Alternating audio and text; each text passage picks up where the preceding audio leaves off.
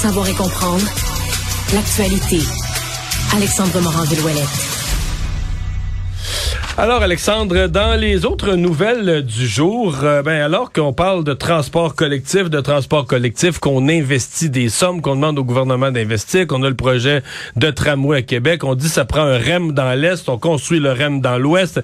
Euh, mais les gens ne prennent plus le transport en commun. Ouais, c'est ce que le rapport euh, de l'achalandage des transports collectifs dans les deux dernières années du ministère des Transports révèle. Aujourd'hui, on dit que ça a diminué de plus de 60% au Québec dans les deux dernières années.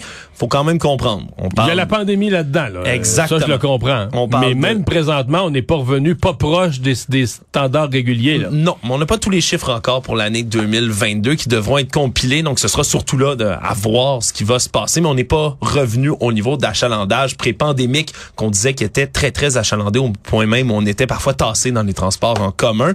faut comprendre, entre 2019 et 2020, le nombre de déplacements en 2019, c'est 650 millions. C'est tombé à 305 millions en 2020. Après ça, on espérait atteindre 330 millions en 2021. Mais non, ça a encore diminué. Au contraire, 245 millions de déplacements dans cette année-là. Donc, on n'a vraiment pas atteint les cibles. faut comprendre. Il y a le confinement, évidemment, qui n'a pas aidé. Après ça, le télétravail qui s'est implanté et surtout qui est là pour rester, Mario. On parlait plutôt cette semaine de l'achalandage dans le pont-tunnel qui a baissé de manière drastique. C'est un des héritages quand même de la pandémie, le fameux télétravail qui vient beaucoup aider. Et on dit que c'est encore une fois une des raisons qui expliquerait ce peu d'achalandage dans les transports en commun. La région de Montréal qui est particulièrement touchée. Dans deux ans, c'est 44% de chute d'utilisation, 165 millions de déplacements dans le ligne rapport de la STM. Et surtout, on parlait des déficits plutôt de la STM.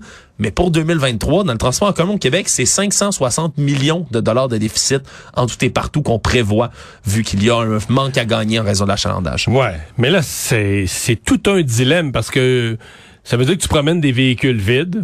Euh, ce qu'on devrait pas faire en inquiétude de changement climatique, mais de l'autre côté, on se dit ben si on n'offre pas le service, euh, on va décourager de façon définitive les gens d'utiliser le transport collectif. Là, si t'as pas des bonnes heures ou s'ils passent jamais. Mais jusqu'où tu promènes Ça veut dire que là tu promènes la, réalité de ça. Tu promènes des autobus avec deux trois personnes dedans, avec le volume d'un taxi là. Avec moins de, gens.